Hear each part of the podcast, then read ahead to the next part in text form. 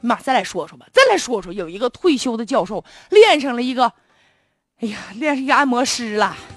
有个六十二岁的陈先生，是一个已经退休的大学的教授；有个三十岁的杨女士，是一家美容院呢按摩的。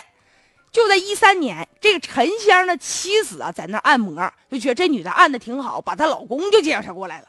结果哪成想啊，介绍过来就这俩人儿，现在有了不正当关系了。而且吧，就这女的一开始还答应陈先生说：“你离吧，你离婚我跟你。”但俩人差三十多岁呢。结果就答应了。这陈先生一想，这六十多岁了，我再娶一小媳妇儿，估计心里好像挺高兴的。双方就达成协议了。这陈先生一看有门啊，立马买东西讨好人家，名牌的手表，什么苹果手机呀、化妆品呐，那呼呼给人送啊。估计是想用钱砸人家拿下，是不是？就在这个一五年五月份的时候，结果没成想，人家杨女士不跟他了，说性格不合，要跟他断绝来往。这陈先生不干呢，心想啊。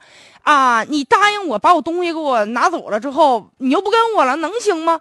没成想的是，这陈先生居然呢到法院起诉，要求这女士归还他四万五千七百三十八块钱。这杨女士啊就说了：“说我谁谁跟你有不正当恋爱关系了？你说那些我还不承认呢，我承认。”是吧？我开美容院，我管你借了五万块钱，但我钱我不还你了吗？其他的我不承认。哼，咱俩之间呢，你我说你骚扰我呢。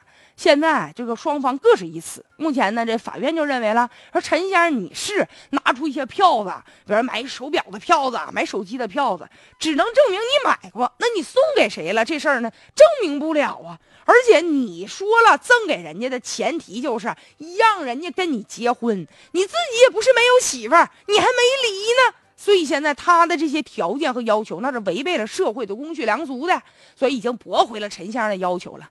关键陈先生的妻子也不是吃素的，你在外面跟这按摩的这女的俩人都撕扯，就因为这事都上法庭了，谁还跟你过？磕不磕？打不打脸呢？